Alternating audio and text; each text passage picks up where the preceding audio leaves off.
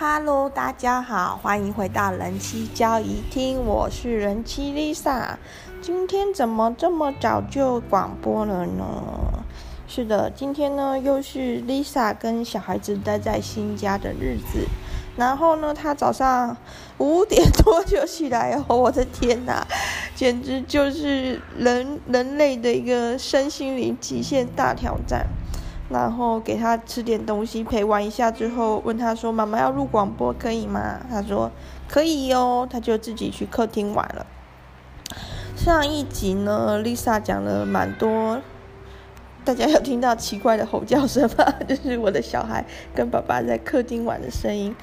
上一集呢，有讲了很多 Lisa 自己的心情、心路历程。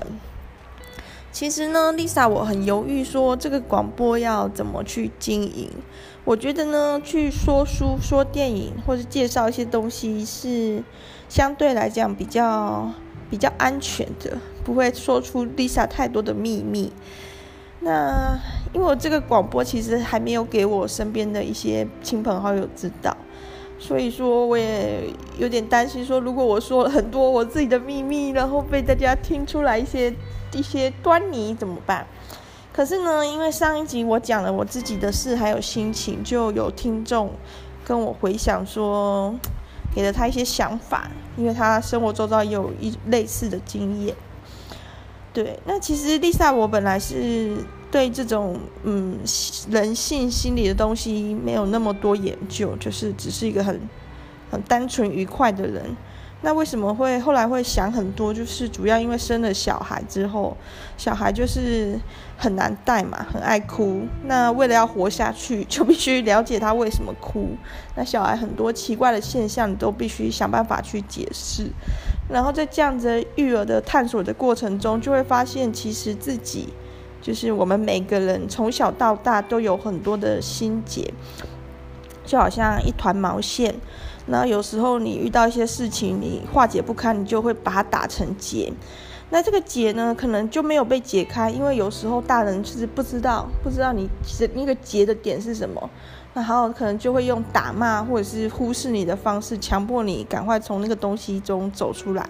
所以就会像毛线一样，打了一个结之后，又若无其事的继续缠绕。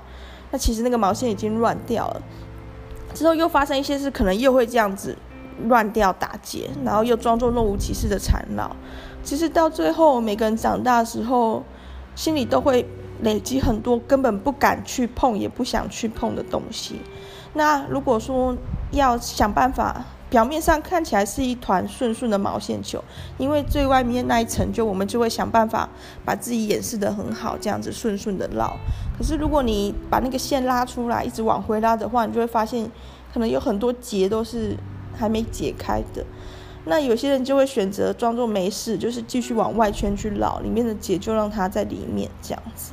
那如果选择去往回溯的话，那就是有时候可能就会有一些辛苦跟痛苦的地方，但相信还是会有一些收获啦。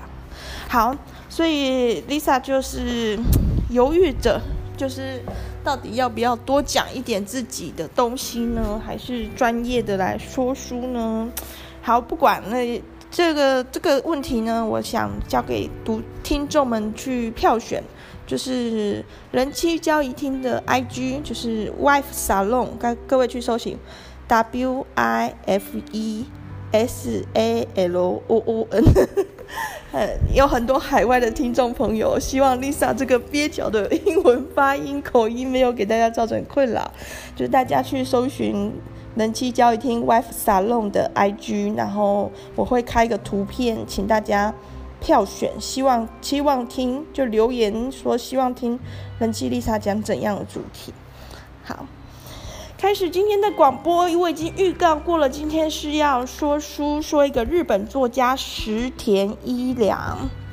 石田一良呢，其实算是畅销作家哦。他的其中一个作品《池袋西口公园》拍成日剧是非常红的，而且这个日剧里面的每个演员，每个，因为它是一个描写青少年的一个一个故事，一群在池袋西口公园混的青少年的故事。然后，所以说，那时候演演这个日剧的演员都是比较年轻的男性帅哥，这样像蛙种洋介啊这样。那里面据说每个演的也有演池袋西口公园的男星都爆红哦，高桥一生竟然也有演呢。好，那除了这个池袋西口公园之外，他的小说量也很多。那他也得过直木赏哦，是 Fourteen。十四岁也是一本描写那个年轻人的小说，得到直木赏。那直木赏呢是比较算是通俗的出版文学的大赏大奖这样子。然后我今天要介绍他的呢，也是他的短篇小说选，因为我个人就是很偏好短篇小说。当初好像是在二手书店或是怎样偶然接触到他的书吧，然后看了其中一本之后就哇。太好看了，就狂买，就买了他很多的书。那我，就是最最喜欢短篇小说嘛，我有买他的《一磅的悲伤》、《心永远在一起》、《掌心迷路》，然后最有名的《时代西口公园》也有买。然后今天要介绍这本叫做《Last》最后的。好，在这个开始说说书说这个故事之前呢，诶，我的小孩疑似要闯入哦，大家保持高度警戒啊！我的小孩闯入了。你要跟大家说什么？Hello。要说早安。早安。Good morning。Morning。哦嗨哟。嗨呀。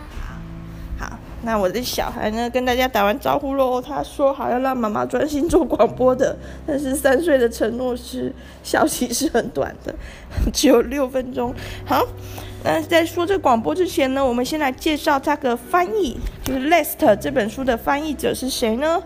大家猜猜看，我之前也有讲过的一个翻译界的名人王韵杰，王就是老王的王嘛，那蕴就是蕴含很多东西的那个蕴，草字头的蕴，洁就是很清洁的那个洁。那王玉洁呢，我我手上这本《Last》最后的是皇冠出版的。好，王玉洁呢，真的是日文翻译界的一个算巨星吗？应该说是一个一号人物啦。那他自己呢，在这本书的译者的话里面说，他他的翻译的作品呢，已经超过年龄，直逼体重，希望有生之年可以超越身高，已经超越了哦，因为这本书是二零零七年的书，王蕴洁的翻译作品绝对超过身高，就算是姚明的身高都超过了，绝对超过。那王蕴洁他自己有一个部落格，现在呢是变成 FB 粉丝专业，叫做绵羊的一心一意。绵羊就是杨妹妹那个妹，那个绵羊，一心一意呢比较特别哦，不是一二三四的一，是翻译的译，一心一意。那你就可以向他的粉丝团看 FB 搜寻绵羊的一心一意，他真的是对翻译好有爱的一个人哦，因为他现在年纪比较大，嘿，我这样说他好吧，但事实上就是因为他真的已经做这个工作做很久了，那年纪比较大了，小孩也大了，然后照顾一个老母亲。他自己的身体有时候也是有一些状况，然后当他身体有状况的时候，大家就会跟他说不要再工作。我小孩过来亲我一下。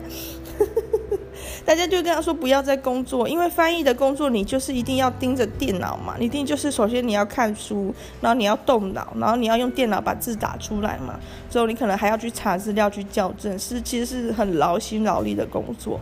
所以说在身体不好的情况下，大家会希望他休息。他的翻译量真的是很大，真的是一个月就几本几本几本书这样。可是他就不想休息，因为他觉得翻译对他来说已经不是工作，也是他的休闲娱乐。哇，一个人要是能找到一份这么热爱的工作，我真的觉得是此生无憾。就是你一边工作赚钱，追寻成就感，一边那个事又是你最喜欢做的事，真的是很幸福。当然，王蕴洁她也是下了很多苦功，包含在在日文、在文学、在翻译，还有她的一些。自我知识的扩充上，因为他翻的作品类型很多哦。那像我这本《Last》算是短篇小说，描写社会的。那王蕴洁最近发很多东野圭吾的。我的小孩又跑过来亲我一下，发很多东野圭吾的。好了，妈妈在广播，翻很多东野圭吾的那个推理，那个叫推理嘛？对，推理小说。然后他也翻过佐野洋子的那佐野洋子的书里面有一些是蛮讲蛮多关于她自己的生平，那其中就会牵涉到满洲国的历史。对，因为佐野洋子这个女作家，她小时候曾经待过满洲国，就是她的翻译，她在翻译的过程中，她其实是要不断的去成长的，不然不她不可能翻得好。那我就觉得哇，这个人真是了不起，希望她可以一直一直翻下去。等到他更老的时候，我们再来看他的作品会不会翻出什么不一样的东西。好，终于可以开始讲那个 Lest 了。然后其实呢，这个这本书呢，好，这个广播中不断穿插着我的儿子对我的一个亲吻。这本书呢，我不我不太记得是不是我第一本看的石田一良的书。但是它绝对是我最喜欢的石田一良的作品。然后这本书呢，他写作的时，他出版的时间在日本出版时篇时间刚好是在石田一良得直木赏后不久。那因为有了直木赏这个光环加持，出版社赶快整理。吊车，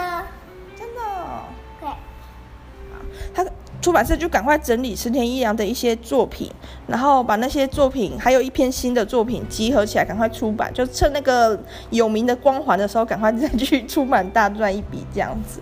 然后在日本是二零零三年出版的，在台湾是二零零七年才就是才翻译出版这样子。好，那 next 最后的这本书呢，它的的那个故事选就是专门选一些穷途末路的人。然后在他作者自己的后续里面，作者自己就说，他那个这个小说就很像他喜欢的一首歌的里面的一个歌词，就是不要推我，我已经站在悬崖的边缘。他描写的人就是这样子，已经到了最后的关头的那种人。很有意思。那石田一良呢？他这个作者呢，他曾经年轻的时候有一段苦日子，就是他在二十出头的时候，他有一些人际社交上的困难，然后没有办法很好的融入社会，所以有一段时间呢，可能就是。宅在家啊，然后或者去做一些打工啊，听说还有去主持交通、当保全什么的，做一些很就是比较社会、比较接近社会底层的一个工作。然后他是到三十岁的时候加入广告公司去写文案，算是他的才华刚好运用在他的工作上，然后就很顺。之后呢，他就回想自己二十岁的那段岁月所经历的痛苦。包含就是没有办法跟人好好互动的痛苦，所做过的工作，所接触过的一些人，他就决定要像是记录自己的一个惨绿少年那样的心情，就开始写小说。那就是后来是大家都知道啦，很受欢迎。那 Lest 里面呢，我看看有几个故事，好像是七个，我去数一下，看一下啊。对，是。对，是七个故事。那第一个故事叫做《最后的旅程》，那它的它的篇章的原文都是用英文呐。石田一良这个人是非常喜欢用英文当书名，然后用英文当篇名的。那像他的《池袋西口公园》也是用英文，这样给人一种特别的感觉，是好像有不太一样，跟纯日文好像不太一样。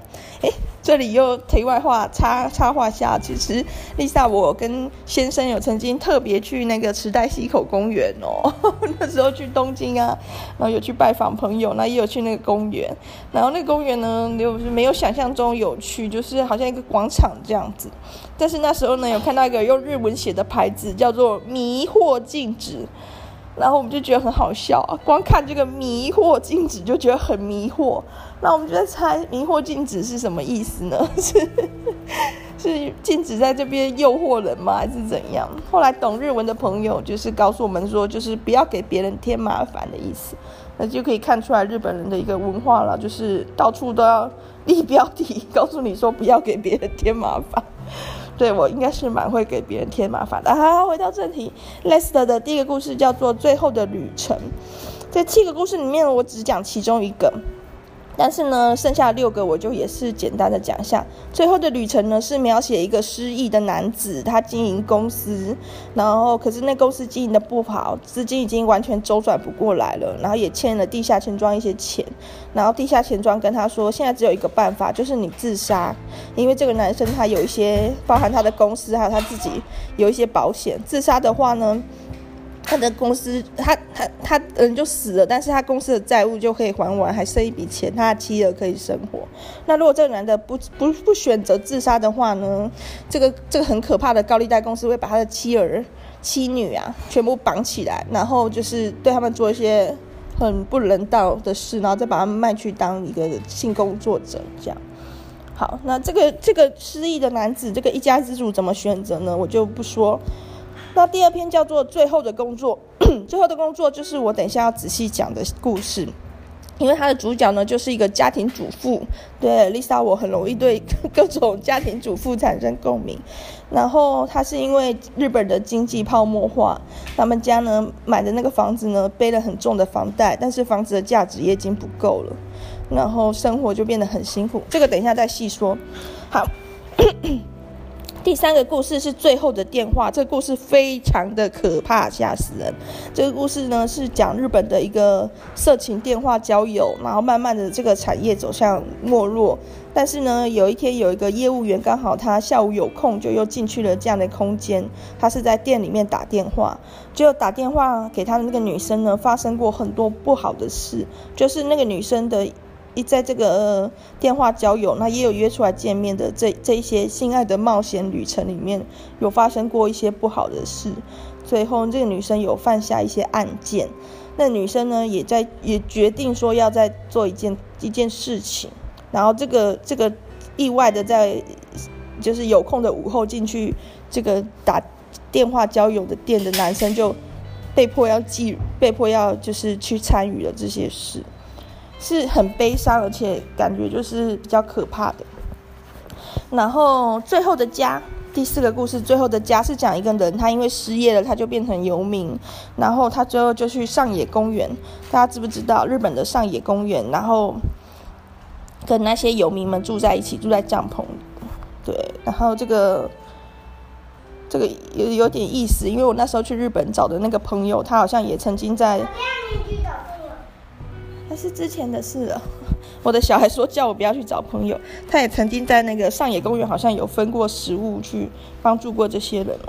然后第五个故事是最后的交易，他是讲那种诈骗集团车手的故事。这个故事算是比较刺激，但是比较没有什么伤感或是触及人性的那个。然后第六个故事是最后的目击，这个故事也非常可怕。这个故事呢是。讲说有一个摄影师专门拍 A 片的，然后他接到一个委托案，是一个医师的委托案。结果我没想到这个医师是要带这个摄影师去东南亚，去东南亚干嘛呢？这个医师是一个恋童癖，然后这个医师要要去东南亚对小孩做一些事，然后他希望这个摄影师把他拍下来。这里面就是像我之前在那个神遗弃的裸体里面有讲到的，就是东南亚有一些比较贫穷落后的国家，小朋友就被当成一个商品。其实蛮可怕的，然后这这这个故事发生的事我不讲，但是就是蛮出乎人意料。他除了写出那个东南亚的一些一些小朋友被迫当厨妓的一些痛苦黑暗面之外，最后故事是有一个很大的反转。好，然后最后一个故事叫做《最后的战役》，这故事也有点意思哦。它是描写举牌员，大家知不知道什么是举牌员？其实台湾也有，就是路边，因为你不能。政府规定你不能随便放一个招牌广告在路边，那是违法的。那可能像是有一些环保环保局的人还是谁，就会来给你开罚单。所以呢，怎么规避呢？就是用一个雇佣一个人，然后那个人拿着一个招牌，他站在那里，那这样就没问题了。那个人站在那里，那如果被赶的话，他就走一走之类的。似乎是一个人拿着招牌站在那里就不违法。如果你把招牌设置在那边，就会违法。没有经过同意的话，然后在日本也有这样的举牌员，然后透过石田一良的小说就可以知道说，这样的举牌员其实是被黑社会控制的。就是说，他可能因为某一些原因欠了黑社会一些钱，然后就开始帮黑社会工作，很低阶的举牌的工作。然后每天呢，都给他一点点的薪水，然后这一点点的薪水呢，又有一部分要拿去还款，然后有一部分就给他给这个举牌员生活。但是呢，因为黑社会的钱都是会利滚利的，然后薪水又很微薄，所以这种举牌员就是这一辈子都还不完钱，就等于这一辈子都必须当黑社会的奴隶。但是你也不能跑，你跑了黑社会会用更残忍的方法去对待。你，然后它里面有描写说，这些举牌员呢，在这个很艰困的生活中呢，还是想保有一些人的一些事情，就比如说像家人啊，想寄钱给家人，想回去看家人，或者是想去吃烤肉。它里面有讲到，有一个那边有个烧肉店，一串烤肉只要一百五十元，有什么猪甲肉、猪心啊、猪肝，一串只要一百五十元。如果点的那个烤肉，然后撒上一大堆七味粉、辣椒粉，哇，讲的我都饿了。然后再配一杯烧酒啊，那个整个舌头都会麻掉，感官会炸开来，这样极致的享受。然后，所以这些举牌员虽然钱已经剩超少了，有时候还是会大家聚在一起去吃这种很廉价的烧肉，获得一些快乐。而是这些举牌员的的那个命运开始要改变了，因为那在那个广场聚集的不同不同单位的黑衣。黑道他们要进行一次算是火拼吗？但是他们这个火拼呢，他们不想要真的动用他们自己的人，他们想要用举牌员去做一个生命的赌注，所以这故事就是描描述这样的情况。那这个举牌员呢，在这场赌注中有可能会死，也可能会活下来，活下来就会改变命运。但是那个结局也不是死或活那么简单。石田一良的小说那个结局都是很妙的，故事很妙，结局很妙。好噜。今天的正题要讲的故事就是最后的工作，一个家庭主妇的一个故事。事事事情是这样，就是日本曾经有过一个金融的泡沫化，那时候的房价呢，曾经就是被炒得很高很高，之后突然就是泡沫了，崩跌了，然后整个景气就这样子从一个极致的膨胀，然后变成就是哇都没有这样，然后房子呢，它的价值可能就是剩到剩一半，或者根本不到一半。然后有一对可怜的小夫妻呢，他们刚好就是在这个泡沫破掉之前投入这个房地产，然后贷款就是买了四千四千多万的四千多万日元的房子，然后因为长辈嘛，自己的存款什么的也有一千多万日元，所以就贷款了三千万日元这样子。结果呢，他们原本是想说，因为先生的工作一定是年年加薪，所以说他们一定还得起。就没想到遇到这个泡沫化，先生的工作不但没有加薪，还被减薪。但他们觉得这样也已经不错了，因为在那波泡沫化之后，那个泡沫破掉之后，很多人，哈，我儿子有的特地来亲我一下，很多人就是连工作都没有诶。好，这个时候呢。这个这对夫妻呢，他们买下的房子其实是很好的房子，可是因为这波泡沫化的房价崩跌呢，所以价值就剩很低。所以在这种情况下，就是他们的房子被法拍，缴不出房贷被法拍了，他们还是欠银行钱，因为这个房子作为贷款的抵押品，它的价值已经少于他所借贷的金额了，就很痛苦。然后，但是呢，在这种情况下，他们还是想让小孩，就是他们唯一的女儿，去受一个比较好的教育，所以还是给她念了不错的幼稚园。然后这个妈妈就有点打肿脸充胖子了，因为那个不错的幼稚园里面全部都是一些有钱的人啊，或是经济条件比较好的富太太。然后妈妈也不想要被瞧不起，幸好那个妈妈天生就是。长相很很很好，然后身材很高挑，所以有时候就是稍微装扮一下，还是可以融入其中，不会太突兀。然后他们已经女儿已经上幼稚园了嘛，然后女儿开始吵着要要弟弟，要第二个小孩，先生也是想要第二个小孩，可是这个太太心里很清楚，不可能，为什么？因为这个家其实已经欠了很多三百多万的卡债了，因为这个家的那个经济状况完全是轧不过来，就是先生的薪水在付房贷，然后再付这个他们家庭支出，付女儿的幼稚园学费，根本是轧不过来的，所以妈妈呢就必须去找一个简单的打工咖啡厅打工的工作，但是那个薪水也没办法补上家庭支出的缺额，所以妈妈就开始用信用卡去借钱，然后这样循环利率不。就是借 A 家还 B 家，这样借 C 家，这样他手上有好几家的信用卡都是欠钱的状态。然后每次到了还款日，这个太太就很很焦虑，就是信用卡该还款的日子。但是呢，他又在借一笔新的贷款，然后再去把这个旧的钱还掉，就是这样子挖东墙补西墙。这样的生命看起来是非常的压抑的情况下，有一个转机出现了，就是太太的手机里面。出现了一个简讯，我想把我的小孩赶走了，因为接着这个部分有点十八禁。你去找爸爸，你看爸爸在干嘛？快点，快点去看爸爸。对，快点，好，对，那就是我把我小孩赶走了，因为接着这个内容儿童不宜。快点去找爸爸。好，把十。把十八岁以下的儿童赶走了来讲。他收到一个简讯，这种简讯呢，就是有点像是色情小广告。那这个色情小广告呢，是双向的，不是说男生你可以进去这个这个平台里面找性工作者，女性也可以登录这个平台去成为一个性工作者。然后就动摇了，这个这个这个妈妈就动摇了，因为她真的很缺钱。然后他就一开始抱着试试看，也没有说一定要做的心态，他就登录了。结果真的就有案件来了，因为他条件很好，因为这女生她条件很好，外在条件很好。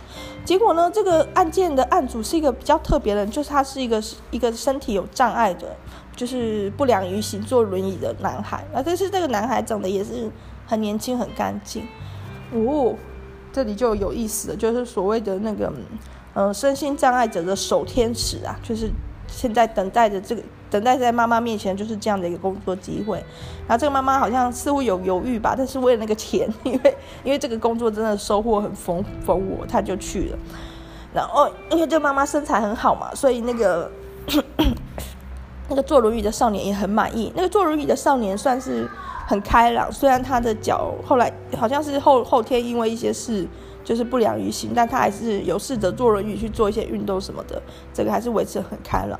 然后第一次交易就是双方都非常的满足，就是对于那个坐轮椅的少年来讲，他想不到他自己可以遇到一个这么好的一个女性，愿意为他做一些服务。然后对那妈妈讲，他就想不到赚钱这么容易。好。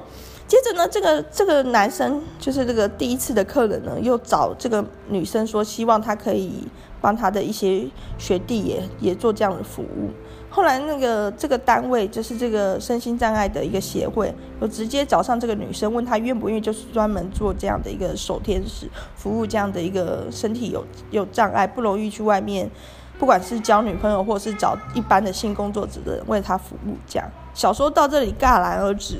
并没有告诉我们女主角就是这个妈妈，她最后有没有投入这个有点半公益性质的性产业。但是呢，这个小说呢，就是这个这个故事呢，就是给 Lisa 很大的冲击，事后也常常想想起来。特别是最近呢，因为东京的房价终于又回去了，回到那个泡沫化时期了，还微涨了。那这是二零零三年的出版的作品嘛？那现在已经又过了十七年。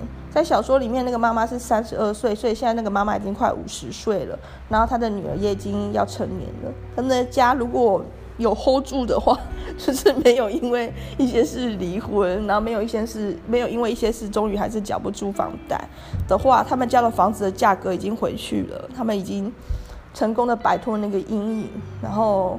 那个房子的价格又涨回去了，所以之后他们看看是不是要把房子卖掉，搬去郊区，或者是回老家，是有很多余裕跟选择空间的，就走出了那个房价暴跌的阴霾了。然后这个这本十田一这些十田一郎小说，我先生也都很喜欢看，他也都有看。然后我在做广播的前一天就有跟他讨论，问他还记不记得，有没有什么感觉？他跟我说他觉得东野圭吾的小说，我就说什么东野圭吾，原来他从头到尾一直把十田一两跟东野圭吾混在一起，搞不清楚是谁写的哪些，觉得超好笑。好好，然后其实我先生当初在看这本小说的时候，他也是很震撼，就是。他也不知道，原来说那个举牌工，就日本的这些举牌工是被黑道控制的。然后日本有那么多，就是怎么讲，可怜人嘛，在一个悬崖边挣扎。然后他也对于这个最后的工作，就是这个这个妈妈可能会走上被帮那个身心障碍者当守天使的这条路，他是觉得说，怎么会有一个老婆家里面已经欠了一堆钱了，还不跟老公讲，还在自己在边乱搞。对，然后我我是觉得，怎么会有个老公家里面已经欠很多钱了，你还不知道？说不好像都对夫妻的对方有一些攻击。那事情是这样的，就因为日本人就是这个迷惑禁止的民族嘛，不想要打扰别人，不想要给别人造成困扰，所以说。先生一旦把这个家里的家计交给老婆之后，他其实一定是不过问的。他如果过问的话，就是他不信任。那老婆呢？他一旦接下家里的家计的这个大任，就是帮先生管钱之后，他就一定要把它做好，就责无旁贷。那之后的事都是他的责任。就算是因为先生因为经济泡沫化，被被裁员，不是不是不是被裁员，被减薪，收入太少，才才导致太太嘎不过来也一样，太太就是必须负责，所以太太才会去打工啊，去借卡债这样，可以说是一个日本特殊一个民民族性所造成的。好喽，今天就是讲到这里喽。Last 最后的，明天呢要说书、说闲话，还是说说 Lisa 自己的事呢？大家上 Instagram 去投票吧，上 IG 去投票吧。记得搜寻 Wife Salon，不是 WiFi 哦，是 Wife W I F E 哦。好，各位拜拜，祝大家有一个愉快的一周。